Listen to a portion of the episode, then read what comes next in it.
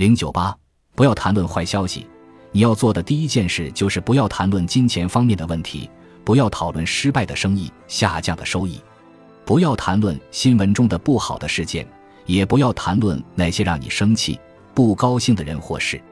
不要谈论你今天过得有多糟，不要谈论迟到、堵车或者错过了公交。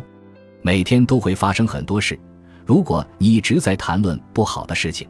那么，你谈论的每件不好的事情，都会为你吸引来更多的挫折和困难。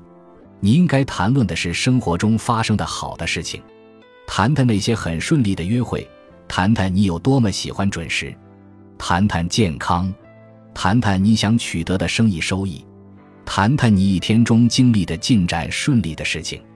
你必须谈论好的事情，才能吸引来更多的好事。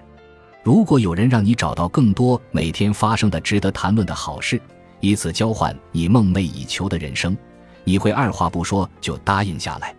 其实，获得梦想的生活就是这么简单。